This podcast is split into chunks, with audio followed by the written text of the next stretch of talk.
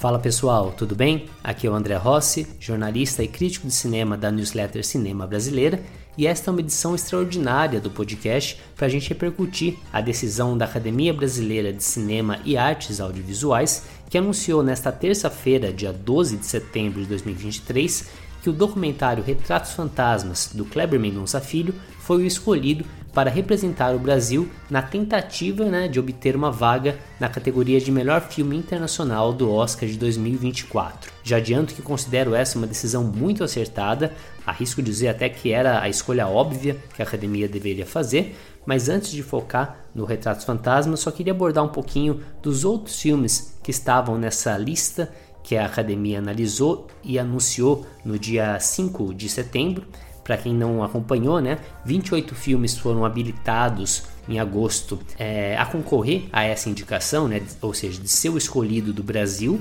E esses nomes, né, esses filmes foram avaliados por uma comissão da academia, formada por 20 profissionais do, da, da área de diversos segmentos, presidida essa comissão inclusive pela Hilda Santiago, que é ligada ao Festival do Rio. E no dia 5 de setembro foram selecionados seis filmes que aí de fato seriam é, analisados para decidir qual seria o indicado do Brasil. Não era uma tradição do Brasil ter essa pré-lista de, de indicados, né? Então a comissão implementou isso no a academia, né? Implementou isso no ano passado, deu muito certo, culminou na escolha do Marte 1 e agora para o Oscar 2024, novamente essa comissão, uma, uma comissão com novos membros foi formada para escolher o qual seria o representante brasileiro. Além do Retratos Fantasmas, estava concorrendo O Estranho Caminho, do Guto Parente, Noites Alienígenas, de Sérgio Carvalho, Nosso Sonho, a história de Claudinho Bochecha, do Eduardo Albergaria, Pedágio, da Carolina Markovitz e Urubus, do Cláudio Borelli. Quando eu digo que a decisão de indicar o Retratos Fantasmas foi acertada e até óbvia, é porque a gente está levando em consideração dois fatores muito importantes, que é a carreira do filme em festivais internacionais, porque isso dá uma projeção, dá calibre, dá visibilidade e já deixa um burburinho a respeito do filme, que vai ser muito utilizado nessa campanha para tentar entrar numa shortlist. O Oscar tem isso, né? Antes da gente conhecer os indicados de fato que vão disputar a estatueta, a gente tem a shortlist. Depois, se você consegue entrar numa shortlist, aí já é outra campanha completamente diferente. Então, o objetivo principal é você entrar na shortlist nesse momento. Então, a gente tem o filme precisa ter a presença em festivais de relevância internacional e parcerias para distribuição. Dos seis filmes que foram selecionados pela academia, o Retratos Fantasmas é tranquilamente o que estava melhor posicionado nesses dois fatores. Porque a gente começa a pensar no nosso sonho, por exemplo, que é a cinebiografia do Claudinho Bochecha. Além dele ser um filme que tem um apelo muito mais local, né? É, é um filme que vai ser relevante quando estrear esse mês, inclusive mas é um apelo muito local, seria uma campanha difícil e ele não rodou festivais, né? A estreia dele vai ser agora em solo nacional mesmo em setembro, o que já inviabiliza bastante e dificulta muito a vida para a campanha, porque é um processo extremamente burocrático, é muita papelada, são muitas etapas, não é fácil fazer essa campanha internacional. O Marte 1, por exemplo, ano passado, teve dificuldade, conseguiu um parceiro internacional quase na reta final, não teve tempo para construir uma campanha de fato. Então, isso para o nosso sonho já seria muito complicado de conseguir fazer. O Noites Alienígenas, é o que é o filme do Sérgio Carvalho, tem crítica aqui no, na newsletter. É um filme que eu adoro, assim, sou apaixonado pelo filme. Foi o vencedor de Gramado em 2022. É um filme forte e conseguiu streaming, né? Conseguiu distribuição em streaming na Netflix mas teve uma carreira muito focada nesses festivais nacionais, o que também seria uma dificuldade para a campanha. E o Urubus do Claudio Borelli é, teve uma rodagem é, prévia do, em alguns festivais, né, entre 2020 e 2021, venceu a Mostra de Cinema de São Paulo em 2022, mas é um filme que também teria dificuldade em voltar para a discussão, é, entrar forte nessa campanha Inclusive só estreou comercialmente no país esse ano, né? E aí a gente começa a nivelar um pouco quem eram de fato os concorrentes com chances, né, de ou melhor, de quem eram os filmes que poderiam disputar seriamente essa campanha. O Estranho Caminho do Guto Parente foi premiado em Tribeca, muito prestigiado por lá, mas ainda não rodou outros festivais, o que também né, liga um sinal de alerta aí de como poderia começar essa campanha. Eu particularmente acredito que a disputa estava entre o Retratos Fantasmas e o Pedágio da Carolina Markovits. A Carolina é uma diretora sensacional. O filme de estreia dela, O Carvão, que chegou no ano passado, foi extremamente prestigiado. É um filme muito forte, um reflexo é, subjetivo, mas muito incisivo sobre o que foi o governo Bolsonaro, também sobre o que foi o governo Bolsonaro para o país, é, da violência sendo totalmente normalizada e banalizada. É um filme sensacional, também tem crítica aqui na newsletter. E a Carolina vive um momento sensacional com o pedágio. Ele acabou de estrear no Festival de Toronto.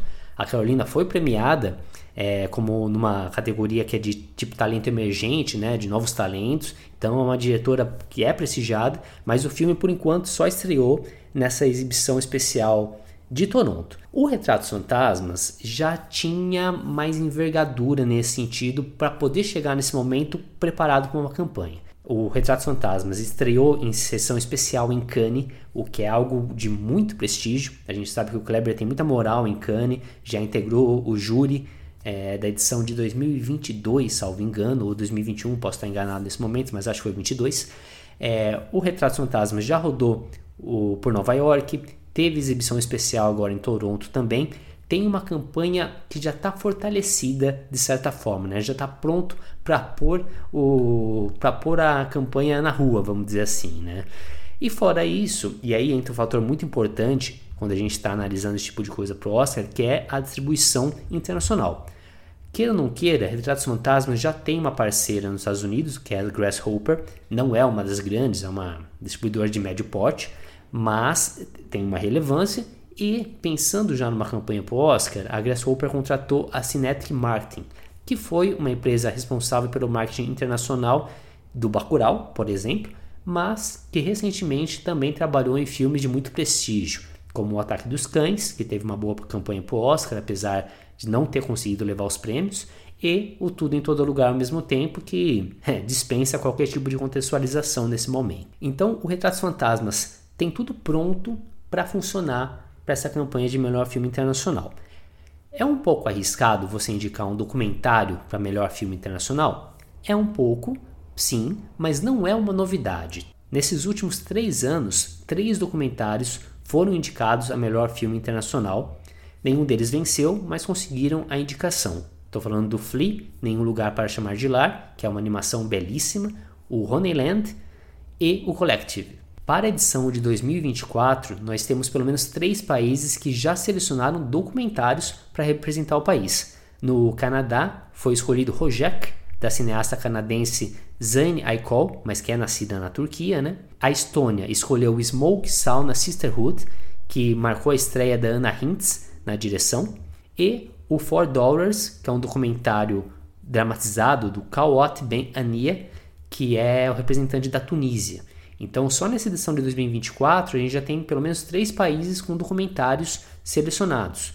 Então, assim, não é impossível, mas vai ser difícil. Né? O que não inviabiliza também que, tendo essa, essa escolha da Academia Brasileira para melhor filme internacional, o Retratos Fantasmas também possa tentar uma indicação em melhor documentário. É um pouco mais difícil, mas, enfim, são possibilidades que terão que ser trabalhadas principalmente pela Cinetic Marketing, que vai ser a empresa responsável pelo marketing internacional, e a Grasshopper também vai dar todo esse apoio. Eu gostei muito de Retratos Fantasmas. É, é, um documentário muito bonito porque ele é pessoal, mas ao mesmo tempo ele é histórico e traz camadas é, tão interessantes, né? De, de, quando a gente pensa sobre a, o crescimento populacional, as mudanças urbanas, como os locais vão deixando de ter suas próprias histórias, vão se modificando e o quanto é importante a gente ter a memória do que foram é, esses locais. Eu tenho, tenho a crítica do Retratos Fantasmas na newsletter também, é, então eu acho que é um documentário maravilhoso, o que faz questão de se chocar com o mundo do cinema, sem dar spoilers, né? mas é muito curioso a forma como o Kleber consegue fazer isso. Então, de forma resumida, acho que é uma decisão acertada, vai ser uma campanha difícil porque é um documentário, o Brasil não consegue medicação, vai há 20 anos. Então, enfim, não vai ser fácil, mas desses filmes é o que sem dúvida nenhuma está melhor posicionado para buscar essa indicação, para conseguir entrar na shortlist primeiro, que é o objetivo, e aí entrando na shortlist, o jogo é outro. Ali é, É tipo o playoff da NBA, não importa a campanha regular, playoff é playoff.